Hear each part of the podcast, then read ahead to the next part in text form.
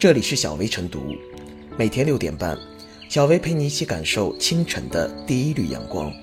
同步文字版，请关注微信公众号“洪荒之声”。本期导言：这几天，一段视频在网上传播甚广，一名年轻女子坐在奔驰车引擎盖上，不停哭诉自己买车的经历。六十六万元买的奔驰车，还没有开出 4S 店，发动机就漏油了。经过多次沟通，西安利之星奔驰 4S 店表示，汽车已经售出，只能按照三包政策更换发动机。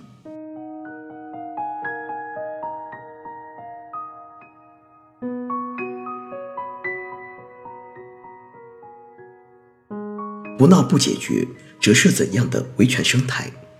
一个清晰的脉络是：事件不为人知时，车主天天追着 4S 店讨说法，4S 店各种解释、拖延、拒绝。而事件在车主坐上 4S 店引擎盖上哭诉且广为传播之后，高管出现了，北京奔驰销售服务公司的声明发布了，调查组成立了，4S 店表示可以立即退款退车，车主则表示不接受不明不白的退款，双方的位置仿佛对调了。而这转折，正是源自车主豁出去了。既然讲道理的、文明的、理性的途径走不通了，只能把动静闹大一些，让大家都来评评理，引来舆论和媒体的重视。如今看来，这是个英明的决定，但这背后其实是无奈和无助。无奈之下，有些人可能心灰意冷，有些人则可能干出一些冲动的事情。上述女车主的做法还算不上是极端。人们关注这一事件，不是因为女车主、研究生、奔驰等吸睛指出，而是因为不管什么人、什么车，在消费时都可能面临这样的维权窘境。现实中，更普遍的情况是，消费者与商家之间信息不对称，权利不对等。遇到纠纷，商家的门能进，但是人难找，事难办。别说无理由退换货，就是有理由，也往往要折腾个三番五次、七荤八素。说到底，这段无奈的哭诉，其实触动了每一个人消费维权的敏感神经，也激起了他们对整个维权生态的关注和思考。遇到这样的事，我该怎么办？我能怎么办？这样的维权经验，其实向人们传递了一种不好的示范。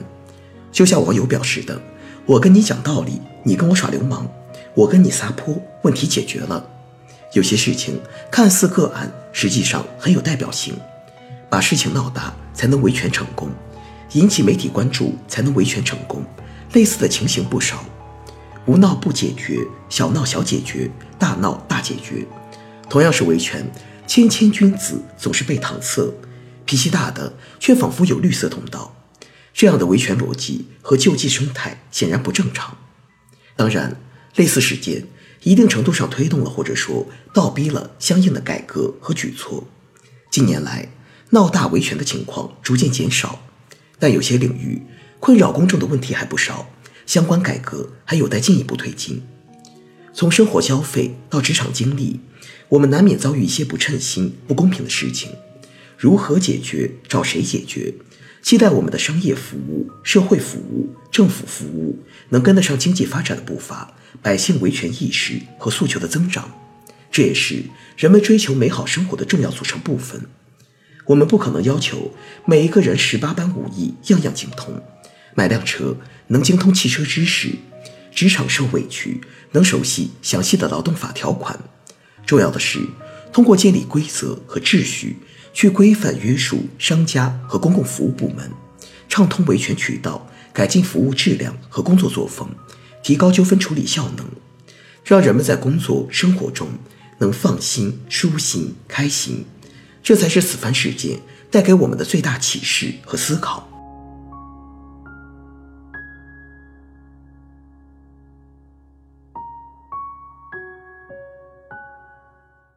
闹不该是消费者维权的最佳选择。明明买的是新车，还没开出 4S 店，发动机就漏油了。商家却只换发动机，实属咄咄怪事。令人困惑的是，为什么每当消费者权益被侵害，哪怕明摆着更占理，也只能通过大闹的方式去解决？一般而言，消费者维权可直接与商家协商，可向消协组织或相关部门举报，亦可通过法律途径维权。只可惜，协商时常常遭遇店大欺客，举报电话不一定打得通，打通了也不一定能获重视。至于法律维权，在公众印象中，往往耗时耗力不划算，把事情闹大，成了消费者眼中最具可操作性的选择。坐在奔驰车上哭诉的女车主，能引来这么多的关注，亦得益于网络传播。消费者个人维权的任何选择，只要不违法。不影响公共利益都是值得尊重的。然而，对社会来说，大闹大解决，小闹小解决，不闹不解决，终究不是寻求权力救济的合理方式，更不值得提倡。这与法治更成熟的社会，消费者常把“我要告你”挂在嘴上，可谓大异其趣。必须强调的是，舆论的力量是一把双刃剑。事情闹大后，不只会对侵权者构成压力。对消费者同样会构成误伤，让你突然没了隐私，被无端围攻，甚至被别有用心者伤害。比如新闻中的女车主，生活已经受到严重影响，手机被打爆，指责其炒作的，怀疑其是演员的，各种人都有，给她加了几百个身份，到底是谁拍摄了视频，并且不打上马赛克就发到网上？甭管这些行为是否带着羞辱的目的，都侵犯了女车主的人身权。媒体评论中，很多人引用汽车三包政策，质问 4S 店为什么只换发动机不换车。其实，三包政策对更换或退货的情形有严格限制，此案并不适用，且仅仅换车或退款与消费者不利。真正适用此案的规则，应该是退一赔三的惩罚性赔偿。因为车子还没开出 4S 店，该车在销售时已经存在问题，且消费者提车前几日，4S 店说要做新车检测，没理由检测不到如此严重的质量瑕疵，除非 4S 店能举证销售前不知存在质量问题，否则理应接受更严厉的处罚。大闹大解决，小闹小解决，不闹不解决，不能也不应该是解决问题的最佳选择。消费者维权。不能主要靠闹，还是应该回到法治轨道，增强对法律的信仰。前提是执法要有牙齿，法律保护要有力度。奔驰女车主的哭诉是否将牵涉出涉事 4S 店更多秘密？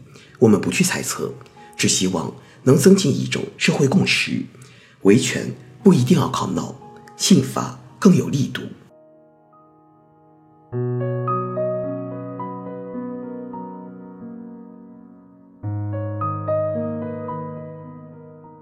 最后是小薇复言，一位女车主哭诉视频打动了很多人，人们从中看到了无助，也看到了自己孤独的身影。现实中确实存在这样的情况，商家对于消费者权益的漠视，最终逼着消费者用极端的方式去讲道理。这种按闹分配式的维权，活脱脱把普通人逼成了维权英雄。但是这背后，我们看到的不仅限于汽车质量的问题。而涉及一个更根本的问题，那就是在一个法治社会，老百姓如何能够用简单省事的方式维护自己的正当权利？